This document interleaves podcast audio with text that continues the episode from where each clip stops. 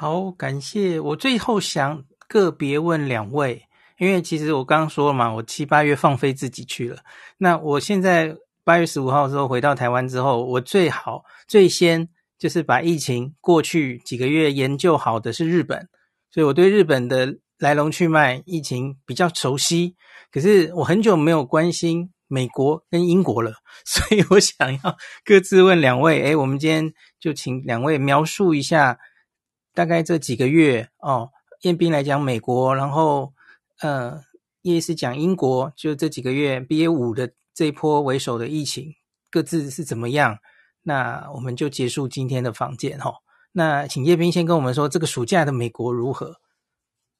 呃，美国的感觉呢，就是首先感染人数非常多啊，因为我周围的人啊，你很多人都感染过了，然后绝大部分感染的还真去呃，都是今年，而且在就是实际上是 BA one 以后感染很多，就是 BA two，然后到 BA 五这里面周围感染很多，因为大家越来越放松了，呃，这是感染人数非常多。然后另外一个呢，就是死亡的人数呢，它一直就是没有降的特别厉害，它其实就在 BA 四五的 BA 五这一波呢，都是可以到四五每天四五百人。呃，这个是非常高的一个人数，这也是就是说比较麻烦的。你可以看到美国很多它那个，呃，批这个呃 B A five 的疫苗非常积极，呃，换疫苗也非常积极，呃，也是有原因的，因为它那个死亡人数呢一直降不下来。呃，这个里面就是说，如果你在 Omicron 的时候，就 B A one 的时候啊，你可以说，哎，那个时候我们抗病毒药还很少，那美国现在抗病毒药非常多了。呃，就是说你所有能想到的都在里面，但是它的死亡人数呢还是降不下来，这可能就是跟那个资源分配，就有些人可能这个药物更有效的人他没有拿到这个药，另外一些人呢，他虽然这个药确实谁都能拿到，但很多人拿到呢，可能对他作用也不是很大。呃，那么呃，对于绝大部分人的感受呢，就是已经无所谓。为什么无所谓？因为你想一下啊，他感染人数可能是每天十万以上的，呃，死亡人数呢只有到最高的时候也就四五百，是吧？呃，那么对绝大部分人感染之后呢，他是没有感觉的，啊、呃，那没有感觉，然后又那么多人感染，呃，那么当然就更加无所谓了，是吧？但另外一方面呢，也就是，呃，他们为什么公卫那些人还是非常想积极的把这个疫苗给推广到人比较多的，呃，比较多人呢？就是因为他死亡人数，你从全国来看，每天五百人的话，呃，还还是比较高的。然后大家一直担心，就是说，哎，我们在夏天还有个四五百人的高峰。那到秋天到冬天该是一个多少的高峰？这这也就是说，呃，一些不确定因素。但是整体来说呢，对普通民众来说，呃，已已经是就是说完完全和那个没有疫情是呃一样的，大家也也没有特别在乎，因为确实绝大部分人感染之后，真真的没有什么问题啊、这也是一个比较现实的一个情况吧。这这是在美国的一个情况。这边我正好看着这个 CDC 前几天的开会，有一节就是在 review 这个流行病学嘛。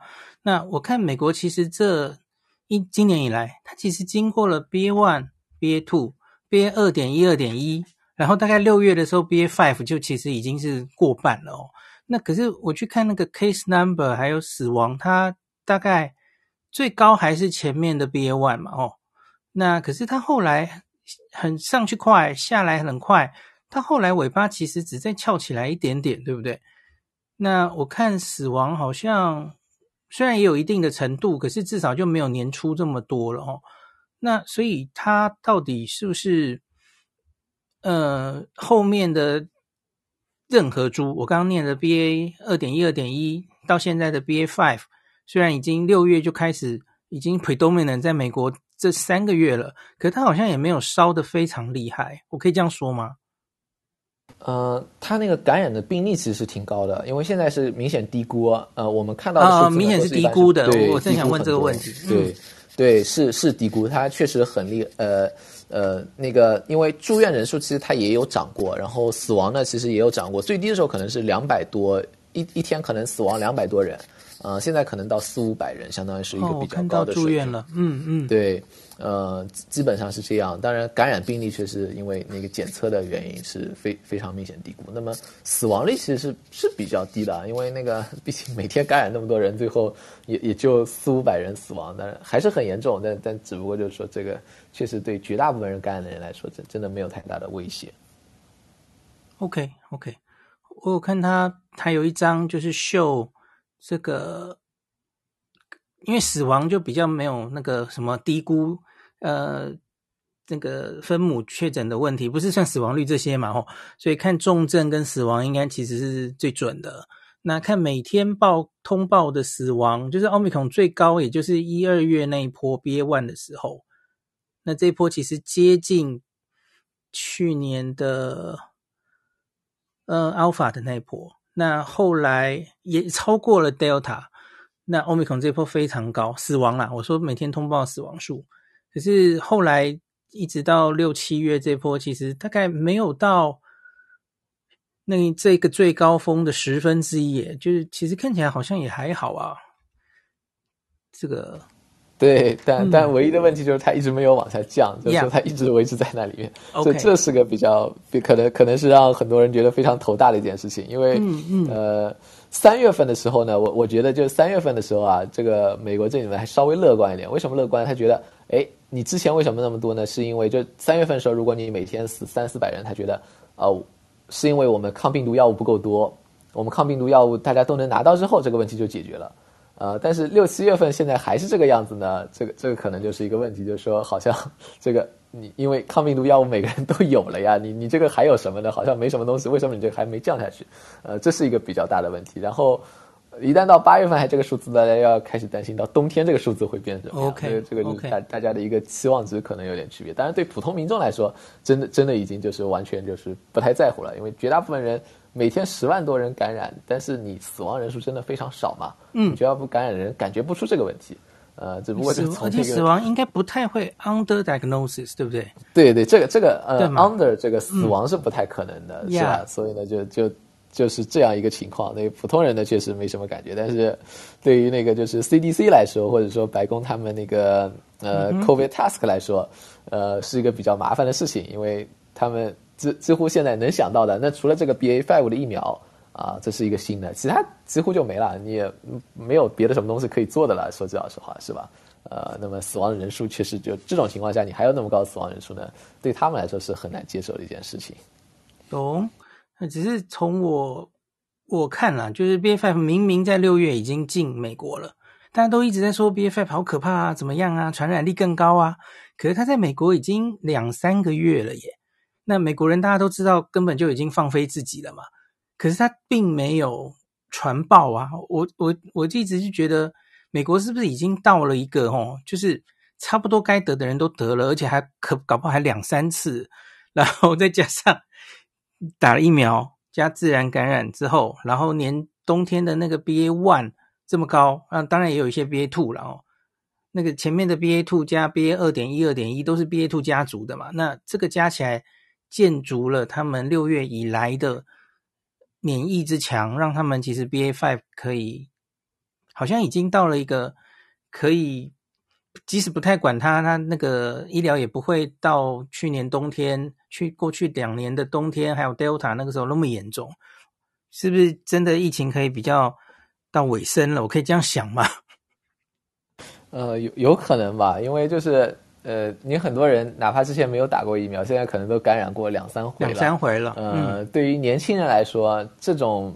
状况下，他就是感染的风险仍然在啊，但是重症风险、死亡风险几乎就可以忽略不计。呃，你包括现在他那个死亡的，每天还有死亡的，主要也都是老年人，是吧？Yeah. 呃，这个就是老年人里面还是会有一点问题，但对于绝大部分人来说，呃，不，至少目前看来不太会有太大的问题。当然，一个唯一的变数就是如果他再出一个突变株。啊，那是另外一回事。如果你真的突变出完全不一样，那那我们又可以重新开始一遍了。但它要出现了，太可怕了。对对对对，但但是在其他情况下，目前看来就是说，资本就是也也就是这样了。呃，我我可能得先下去了。好，没问题。感谢，谢谢叶斌，拜拜。谢谢，拜拜。好，那最后我们来叶医师，我们来谈谈英国吧。英国的这几个月，你观察如何？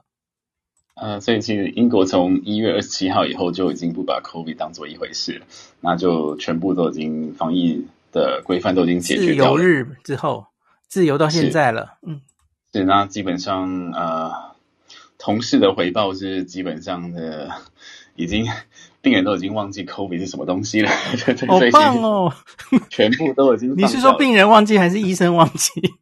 就是就是病人都已经忘记了所以就是真的忘了也也差不多了。对，那呃以流病曲线来看的话，其实很很有趣啊，就是从一月的时候，Omicron BA one 很高嘛，对，那 BA two 有一个一小波，但是它是 BA one 的一半以下，那 BA five 又是 BA two 那一波的一半以下，就很像一个皮球，你往下丢，它回弹，再回弹。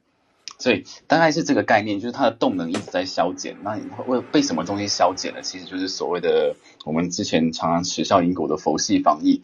那它的佛系防疫，其实它的科学的理论其实就是几百万年前的演化的基准，就是这个东西其实你你你有一天就会把它。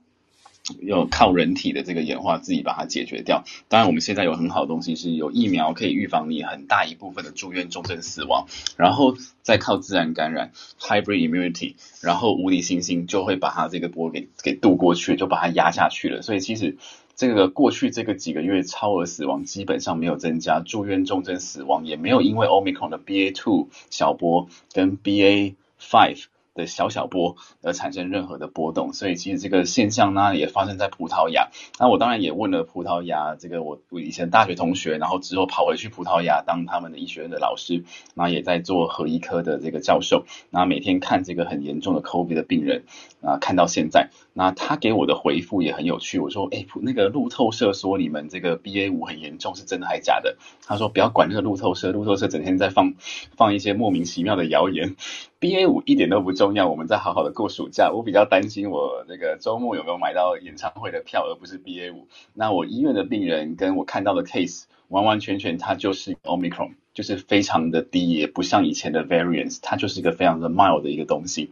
那的确确诊人数有增加，但是住院、重症、死亡、医疗资源的压缩并没有任何的差异。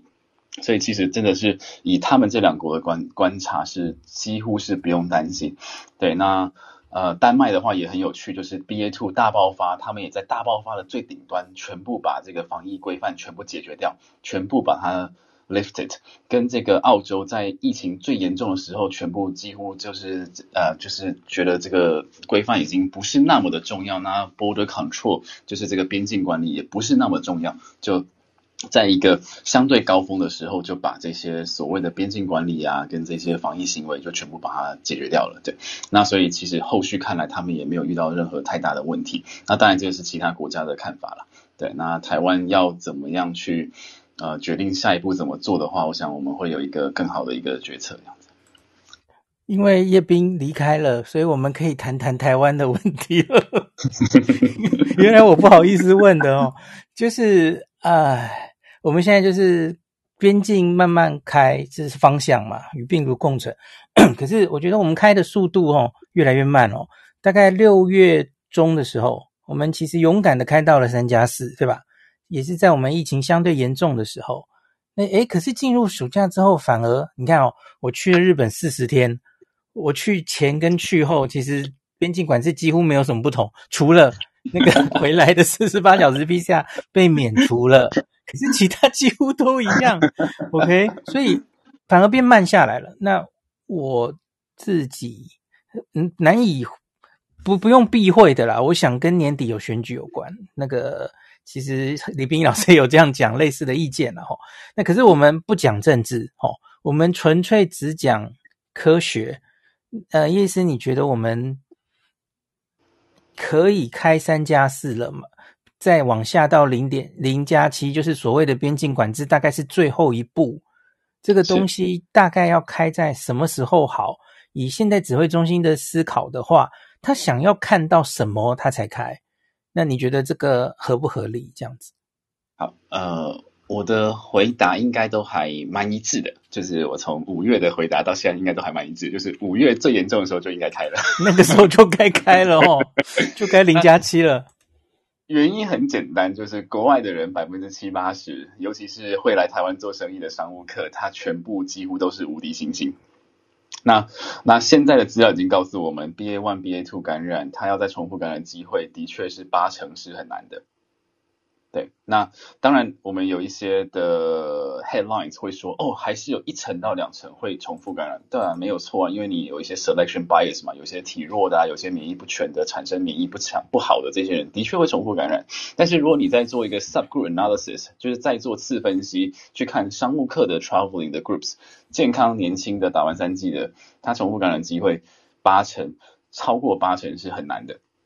对，那基本上在最疫情最高峰的时候，其实就应该开了。那英国跟其他有些呃以模型著称。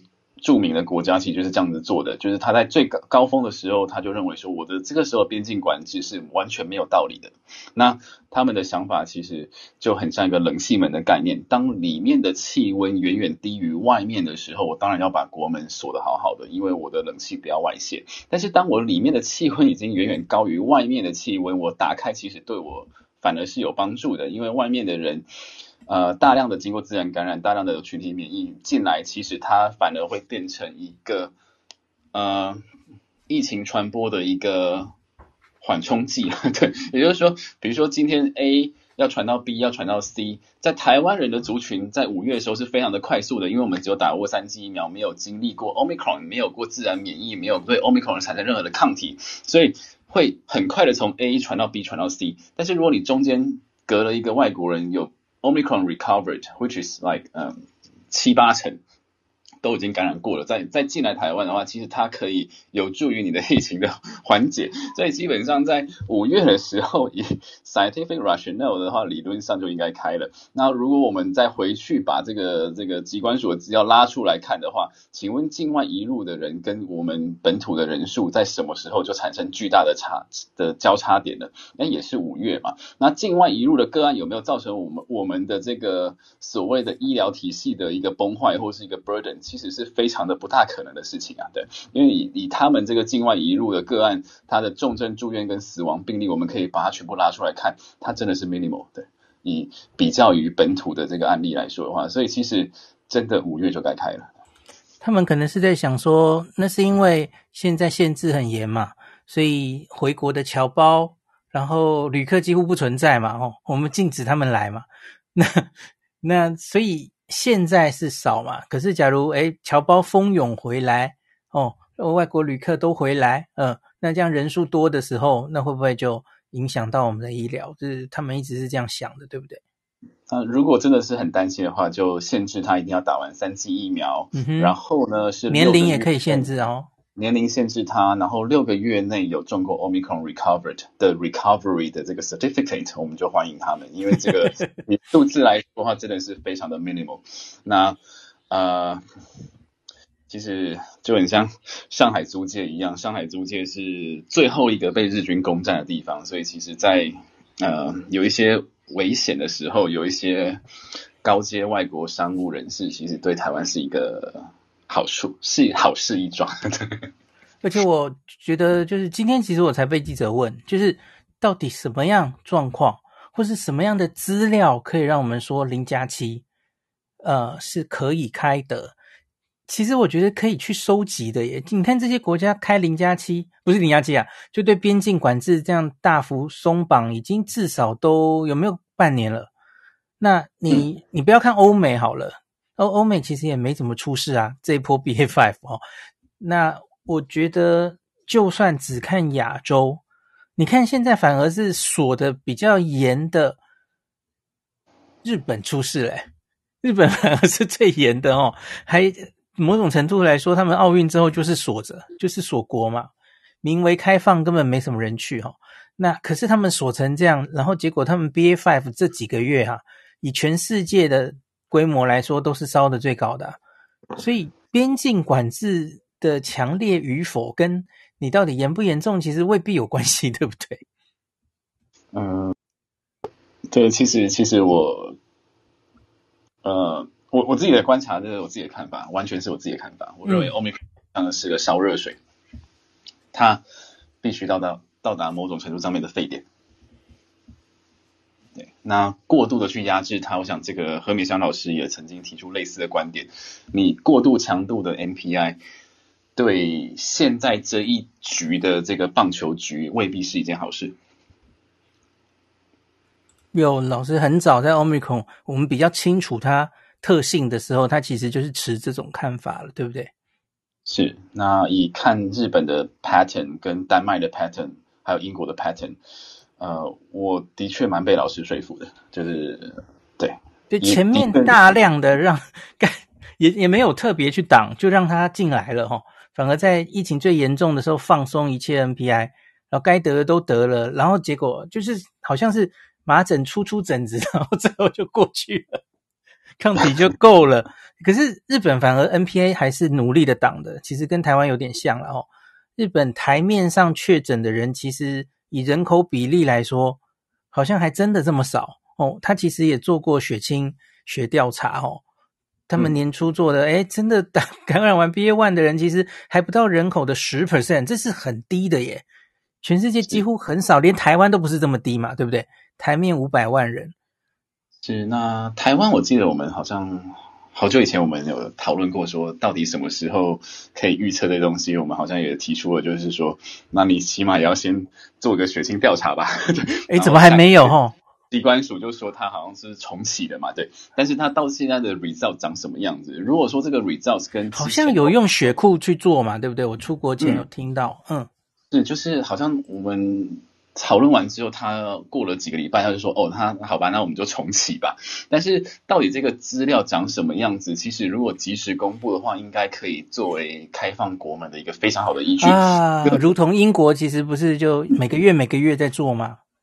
是，所以我觉得赶快公布这个 data，然后赶快去 run 一个 matching 的 simulations，然后如果跟其他国家在前期大开放的时间已经血清都差不多了，那真的没有理由再继续关了。哎，这个日本跟台湾现在变成是好严，两个相对严，除了中国之外，然后都不知道在胆小什么东西哈。那我觉得像是新加坡跟南韩，他们其实是在亚洲里相对像是，你看他们在 Delta 的时候，其实已经是准备与病毒共存的那种故意放进来的态势。那纽西兰是再晚一点嘛，吼。那可是他们就是接触的，然后前面有有一波 Delta 嘛，这是我们没有的嘛，所以他们有人感染 Delta 的，有人感染 Omicron 的，然后再加上疫苗覆盖率那么高，所以他们现在，诶也还好啊，你没有看到 BF5 在他们造成多多么严重的医疗的压迫，对不对？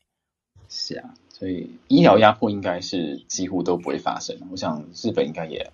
好像我我我我查了一下，应该也没有太太严重的一个现象。嗯、对，只以占床率来说，看起来是差不多的。之前的 BA one 或是奥运那个时候，其实甚至有比现在更严重的数字。那我应该下礼拜一会讲，日本其实这一波大概也算下来了，开始下来了，嗯，撑过去了。下来的很急，下来的对呀、啊，就是到了一个。差不多该感染的都感染之后，就是海阔天空了。是是啊，就这个，我觉得我们还是没有办法违背这个几百万年人类的演化的一个历程。那所以叶医师，你会觉得，那我们回到台湾的问题，你觉得我们该感染的人，我们的免疫之强到了吗？因为我们相对别的国家，也许实际上感染的人没有别的国家那么多，对不对？BA 五呃，对不起，BA 二点三点七哦，五月的这一波，我们台面上是五百万人确诊，你你加个黑数好了哈、哦。那可是我们台湾有两千三百万人啊，所以你你觉得呢？我们大概 BA 五很多人都在猜什么九月底会到高峰啦，这个高峰指挥中心版本是说也许在两百万人，那可是也有人。我不知道秀熙还是谁说，也许四百四五百万人都可能，他们可能是 copy 日本的状态的话哦，因为日本的 BA one two 跟 BA 五相比，BA 五还多一点哦。那所以你你自己觉得呢？我们的 BA 五这一波应该会高峰在哪？呃，大概会是前一波的几成？会不会很严重这样子？理论上是前一波的大概一半以下。所以，如果前一波最多是十万人确诊的话，应该是五万以下。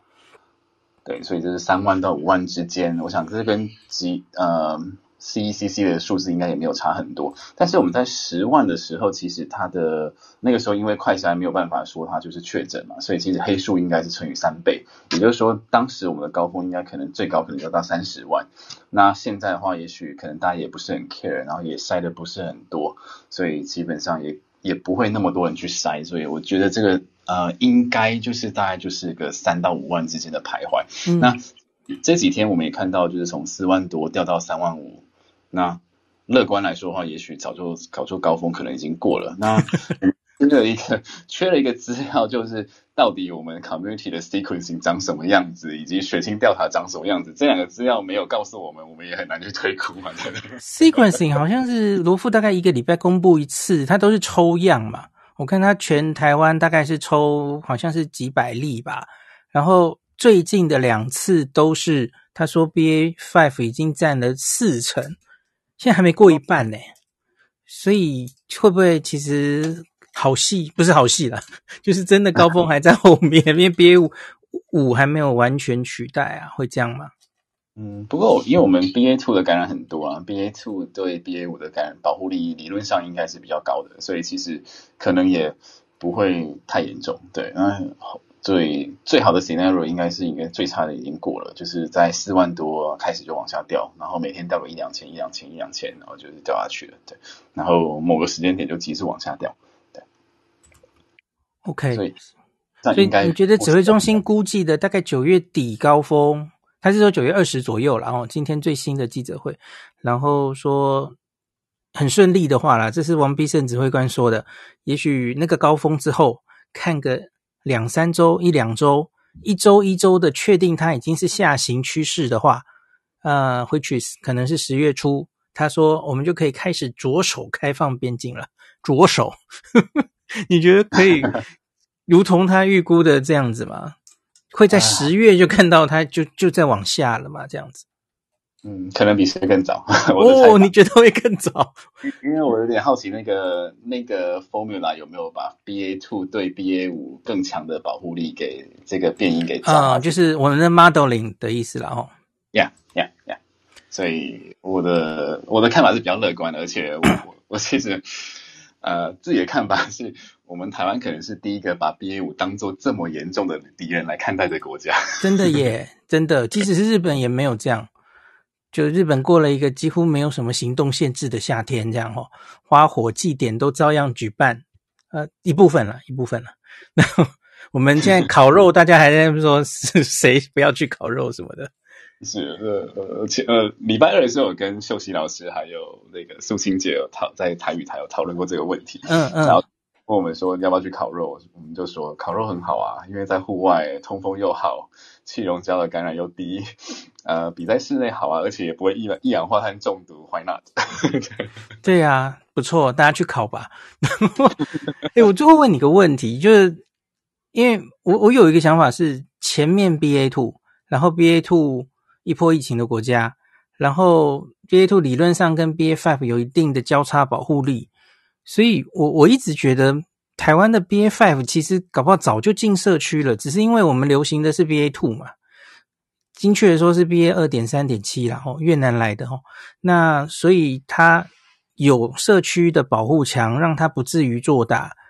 那它现在是因为大家的抗体慢慢在掉了，不管是自然感染的或是啊、呃、疫苗打的，所以它会现在才翘起来。我我我我原来是这样理解的，所以我一直会觉得。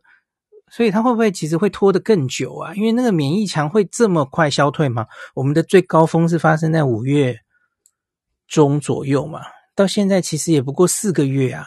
那别的国家的 BA two 的那一波跟 BA five 的那波会隔得这么近吗？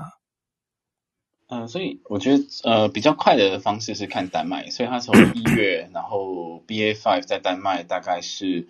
大概在六月的时候，五月五月多，六月六月稍微、嗯、四五个月就到了哈，非常，但是它是上来一点点，然后又慢慢慢慢的下去。那台湾有个好处是，它过去再怎么低，其实都是两万两万多嘛。那对，我们停在两万很久。呃、那其实这也这也是个好东西，就是它一直在 build up 我们的 community 的 immunity，所以。那我们的死亡人数也很低嘛，就是二三十、二三十，其实超额死亡也有增加，但是并没有像五六月的时候增加那么多，其实越来越趋缓下去了。所以其实这个东西大家也不用太担心，因为我们我想国家的看法也是，就是它就是一个它就是个 COVID，那我们还是继续在做我们该做的事情。那 BA 五在丹麦的案例来说的话，的确 BA two 很高，然后 BA 五就真的是。非常非常平缓，然后稍微上了一点点，然后又缓缓缓缓的下去。我觉得这个可能会是台湾蛮类似的一个 pattern，尤其是台湾的官方数字，因为当初一开始没有说快筛阳就是阳啊，也基于其他的理由，就是说让不让我们快下阳就是阳，所以其实我们最高峰那个九万、十万到底是多少？我我个人是认为应该是低估的哈。黑数非常的多，所以台面上现在是五百多万确诊，你觉得可能我们已经大概多少人了？一千万、一千五百万都有可能哦。我觉得在在青壮族群应该是一青壮族群的推估的公式，可能至少一千五百万。哇 Wow！但是年纪大的族群可能会拉回来一点，所以在一千二到一千五之间应该跑不掉。OK，那我们其实应该期末考也快考完的感觉哦。所以应该没有。我觉得我们也应该有很大的本钱，就是不用再去管这个 BA 五这个事情了。那当然，呃，有些非常耸动的一些标题会说 BA 五有致病率比较高啊，或者说什么这个 incubation period 比较短啊。但是 so what，就是两到三。致病力比较高的这件事，应该是最早日本的那个动物实验，对吧？所以它又比较容易去废了。我最近也有听到黄立明老师再讲一次，可是问题是我们后来在临床上的观察是这样的吗？就是它的重症率，或是它的致死率，好像不是这样，对不对？不是，因为它就算是增加一点点，好，零点一、零点二好了，但是我们的 build up 的 immunity 绝对可以 overcome 这个问题。Yeah，所以就是至少很保守的说，它的这重症率或致死率至少没有其他的 Omicron 高，对不对？很保守的说是这样吗？嗯，它就像个皮球，从二两层楼掉下去，它只会越来未能会越来越递减而已。以目前的看法跟观察来说的话，它就是越来越递减，所以真的是不用把它当做是一个如临大敌去看它。那它的症状长什么样子，它的什么东西统计稍微产生了一些小小的不一样，真的不需要花这么多的媒体资源跟我们的。这个心血在上面去这么的纠结它，也也还好。那个，有话好说，已经几个月没有讨论了哈。那去讨论这个免治马桶跟海鲜的问题，所以这真的是比较大的问题。哎，所以那个，可是我我其实这样觉得啦哦，因为我们都知道拍是有可能出现的，对吧？因为假如拍出现了哦，我我们当然不知道拍会怎么变。那可是，我觉得拍出现的话，我我们会不会回头来长吁短叹？哎呀，我们错过了最好的一个开放的时间，然后要跟着拍一直玩下去了。你觉得会不会这样子？呃，拍出现造成人类社会的大混乱的几率，我自己的看法是大概是十 percent 以下。所以拍会来造成，要完全改改头换面再一次，这就是。呃，就算是它稍微变了一下，然后造成非常大的这个临床啊各方面的一个压力，这个机会可能是在百分之十以下，所以百分之九十我们会从这一波以后就正常了，就不用理它了。对，所以当然是有百分之十的这个可能的危险，但是这个就是只是一个十 percent，对，就很像你在在在玩这个俄罗斯轮盘或者之类的，它就是这个只是一个小的几率而已。那。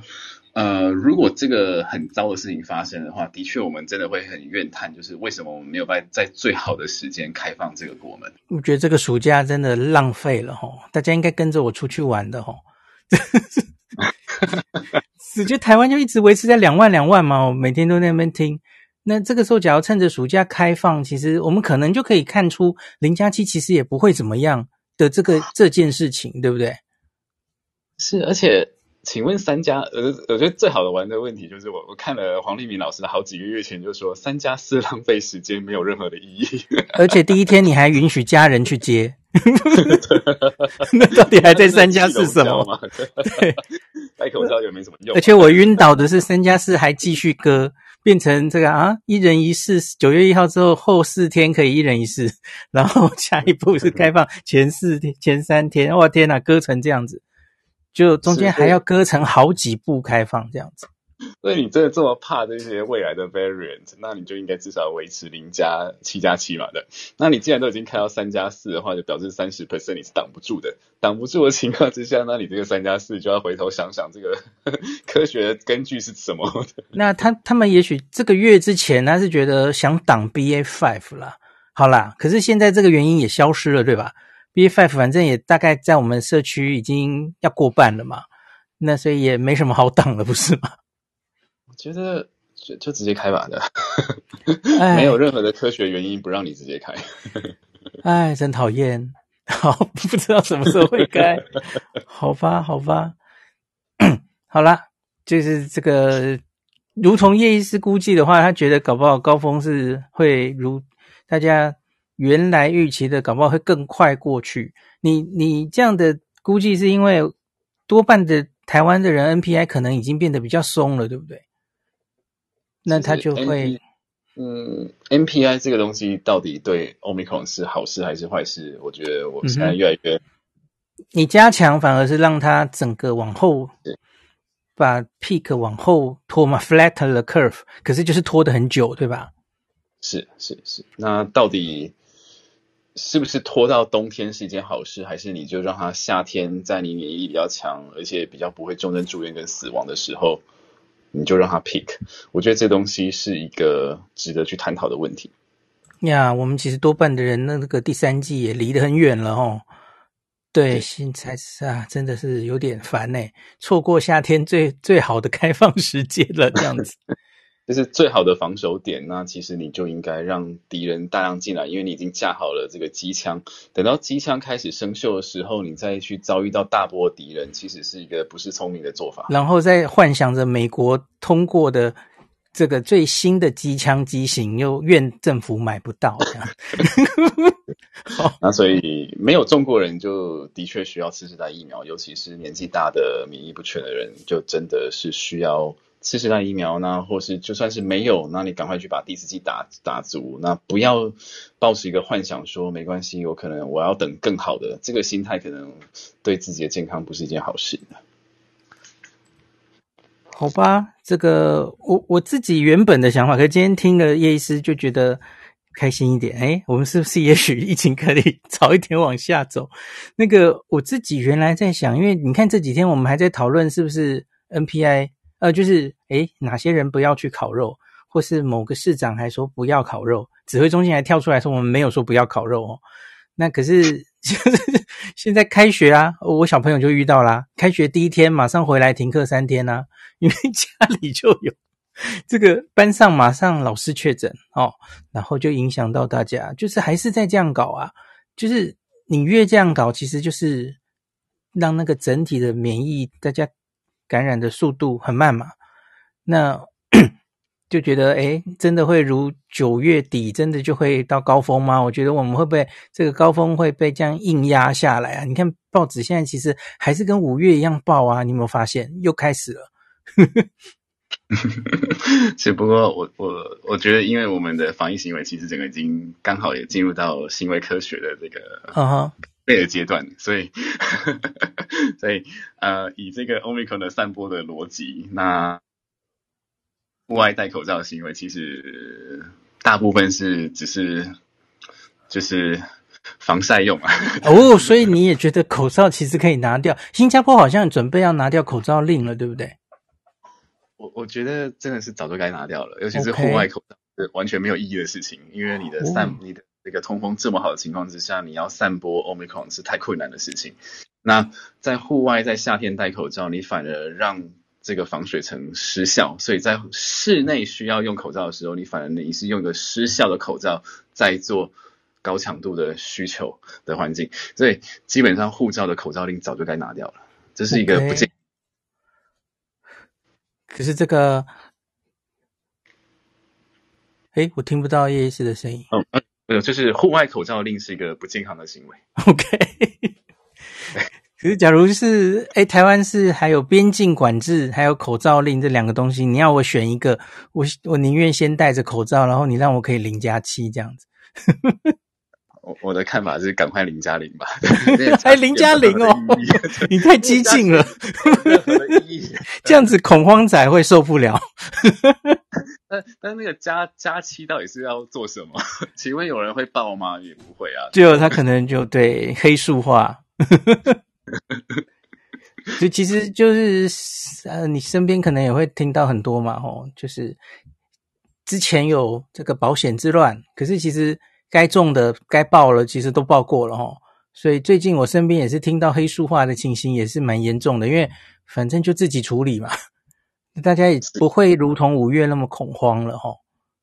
是，那我我自己这边生生活圈、交友圈的统计，大概就是黑数是三到四倍，黑数的满多，满地都是黑数诶 OK，对，五百万乘以四倍是两千万。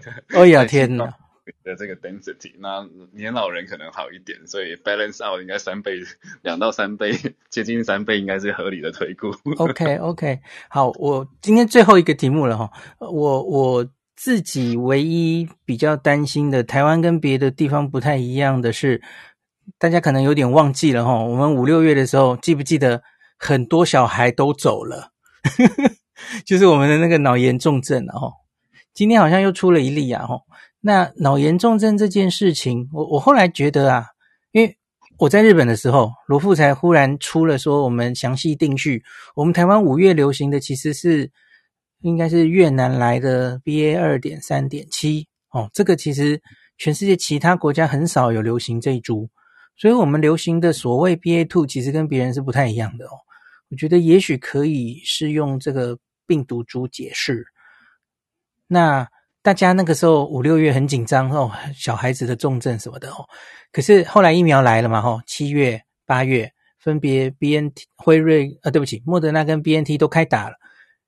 可是就打的少少的吼，前面那么担心小孩重症，后来新闻马上大家都忘了，七月以后就不报了嘛。然后开打的时候就没有那么踊跃了吼，现在大概第一剂打到两成到三成吧，最近好像到了三成了吼。就是前面新闻照三餐在那边报啊，小孩儿童重症好可怕，然后在野党狂骂，哎，你开放这个与病毒共存，小儿疫苗都没准备好吼，根本没有这个。呃，这叫什么？超前部署。好，现在疫苗来了，大家也不打呀。那所以你觉得呢？你你对于这个四岁六个月以上这个小朋友，吼，是目前我们所有年龄层里疫苗大概打得最不好的嘛？吼，你你有什么建议？你会建议还是一定要打吗？呃，我觉得能打就先去把它打起来是好事。那心肌炎，我们之前会很担心的族群是所谓的十六、十七岁的那个族群，因为它的剂量并没有做调整，而且它刚好是这个心肌炎跟这个剂量的一个交叉点，所以十六、十七岁是最容易发生心悸的这个族群，尤其在第二季之后的年轻男生。那那个时候做过很多的一个调查，那之后发现，其实你只要把这个。间隔拉长之后，他的确就可以把它往下压了，所以也不会是个问题。他到最后解决的方法就是像英国一样，最早的就是把它间隔拉到十二周，然后它之后的发生率就会大大大幅的下降。所以其实也不需要担心，即使你的小孩子是十六到十七岁的年轻男生。好，那那其他的这个美国的监测。看到更有趣的现象，就是随着年龄的下降，你的心肌炎发生率是越来越低。所以你的幼儿跟小孩子，你真的是不需要把心肌炎当做一个太大的原因去担心，所以你就可以直接就是把它打下去就好了。而且它什么剂量又是变低的嘛，对吧？是，所以那如果真的很担心的话，在健康的小孩子，呃，要再再三强调是健康的小孩子，你可以把他的这个 dosing interval 拉到了。八周或是十二周，但是在临床脆弱的小孩子，千万不要去拉长他第一季跟第二季的时间点，因为在很多国家的建议是，他们需要赶快把他的抗体打起来，因为他感染 COVID 造成的伤害远远大于他一点点的机会去传染产生这个心肌炎，所以两边取其轻，你一定要快速的把他的这个免疫打起来。但是在健康的小孩子，如果你家长又很担心的话，你就可以把这个 dosing interval 拉到。八周啦，或者是十二周，这个都是目前 ACIP 的建议值的的一个一环之之一这样子。但是只是你你可能可以自己做个决定，就是呃，如果是临床脆弱族群的话，这个间隔就稍微缩短。那如果这个健康的小孩子的话，那你就呃看你看这个爸妈的这个担心的程度去调整这个间隔，跟你的医生讨论之后再去做决定。那基本上呃再怎么样，他的这个发生脑炎跟产生重症住院死亡的风险都远远低于高龄族群。呃，我补充一下，那个美国才刚刚 CDC 开会，他们也有报，就是他们从六月开打儿童。小小孩疫苗嘛，所以他们也有一些安全性的报告追踪哦，但至少打了几百万的呃四岁以下的小朋友哦，那个 VAERS 系统一例心肌炎都没有通报哦，一例都没有哦，所以就是大家知道吗？BNT 剂量减到成人的十分之一啊，莫德纳减到。呃，太久没讲了，四分之一对吧？对，所以其实剂量已经大幅减少，然后又不是好发的年龄层了哈，所以只说心肌炎这个真的是不用太担心哦。当然，你假如担心一些 mRNA 疫苗，理论上不知道会不会是呃各式各样的传闻会怎么样，那是另外一回事了哈。可是目前看起来的，你看六月打到现在，美国的有比较大型的呃安全性报告，看起来是 OK 的了哈。美国做了白老鼠打下去了哈，那所以大家可以 参考一下。可是说到这里，那这个四五岁以下的小朋友已经开打疫苗的国家其实没有几几个国家，对不对？日本其实也还没开打，英国好像也还没有。所以我们其实真的就是因为刚刚提到的那个脑炎重症，我们似乎比别国高，所以我们才会觉得这个风险评估上，其实小小孩要特别注意哦，比较特别一点。我就如果真的担心就，就就把它打下去。那那其他国家的欧洲福利国家，主要还是针对这个临床脆弱族群，嗯，不包括小孩嘛，对不对？不包括小小孩。对对对对。然后他们小小孩搞不好根本已经得过自然感染，这两年多来早就得过了，不止一次了，都可能哦。是十二岁以下的研究是大概西欧国家大概开打疫苗开打之前的话，这百分之六十都中过了。对，所以他们就也没看到什么特别多的脑炎重症或是 Miss C 等等的哈。那可是我昨天在有话我说，有提醒大家，日本这波 BA five 七八月光光七八月就报了三十个急性脑症哦，三十个哈，我不太确定他们中间有几例死亡，可是我要跟大家讲，BA five 在日本人是会急性脑症的。呀所以你不要五六月在那边哦，跟着新闻在那边好害怕啊，好多小孩都走了，然后现在疫苗明明来了那么久了，你也不打，所以你到底想怎么样呢？我 想能打就打吧。对，那心肌炎在这个族群是几乎是爸妈不需要担心的一个事情。那最后就是一定，我觉得有一些家长会觉得打 BNT 比较好。哦，因为很多医生也在宣传嘛，哦、BNT 我看他最近有在追踪他的那个啊临床试验，哦，他一千多人的临床试验吧，哦、那个免疫桥接的试验，说追踪到现在，我那个 BNT 辉瑞有更新他们的追踪，说啊打完三剂，呃保护力大概是七成左右吧，对吧？然后可是莫德纳，哦。它两剂好像只停在五成多的保护力哦，所以很多人就在说，好像应该要选莫德纳啊，对不起，选 BNT 哦。那叶师你怎么看？就是家长们，我们今天最后一个问题哦，家长们到底应该选小小孩 BNT 还是莫德纳来打？呃，想官方回答就是最快能够打进去的疫苗都是最好的疫苗。那呃。但是这个 BNT 它的临床试验设计其实一开始是针对 Delta 而来的，所以它一开始的两剂是针对 Delta，到发现有 Omicron 的时候才把第三剂再加上去，然后中间间隔稍微的拉的比较长，所以。嗯，这个部分我觉得还是要跟呃临床医师好好讨论一下。就是假设你今天的小孩子是非常临床脆弱跟免疫不全的小孩子的话，我觉得可以讨论一下，说怎么样子的疫苗对小孩子的保护力是在任何时间的切点都是最好的。那这个东西就需要进一步的讨论。但是如果是一般九成九的大部分健康的小孩子的话，我觉得最快达到的疫苗都是最好的。嗯、呃，有留言有一个朋友说，有可能有一个因素是因为很多小朋友可能确诊，你知道确诊之后我们就要隔三个月再打下一剂嘛，吼，当然有可能呀。Yeah. 那所以，可是我们我现在看到好像是第一季大概已经突破三成了，我们的四岁以下哦。那第二季还是很低很低的个位数，我觉得这个个位数有可能是因为打了后来就确诊了，要抓三个月，这个有可能啦吼。那只是要提醒大家，就是满了那个三个月哦，第二针还是要打上去，应该会比较保险，特别是假如你打的是 BNT 的话。因为 BNT 在临床试验里是看到它需要打到三针，它才能达到比较足够的综合抗体吼。因为 BNT 其实它的剂量给的抓的特别低吼，只有成人的十分之一哦。当然十分之一的低这么低的好处就是它打了真的不良反应其实没有很多了哈。那可是就是要记得，因为你要打这么低的剂苗，所以就得打到三针抗体才够高，这要提醒大家。嗯。是，而且，呃，Omicron recover 之后，对 Omicron family 的确是有比较好的保护力，但是它这个保护力对于原始株到 Alpha 到 Delta 到 Beta 就相对比较弱，所以，呃，建议还是再把疫苗补起来，就是把其他的变异株的这个抗体也拉上去。那对于下一个拍的变异株，因为我们不知道拍会长什么样子，所以对未来的准备会是比较齐全的。呃，拍又来，真的很烦呢。我觉得拍又来，那我们又要开始锁起来了。好，对不起，我不敢想了，因为欧米孔是去年十一月出现的嘛，哦，不觉得它好像差不多该出来了吗？因为之前大概是半年就出一个魔王，对不对？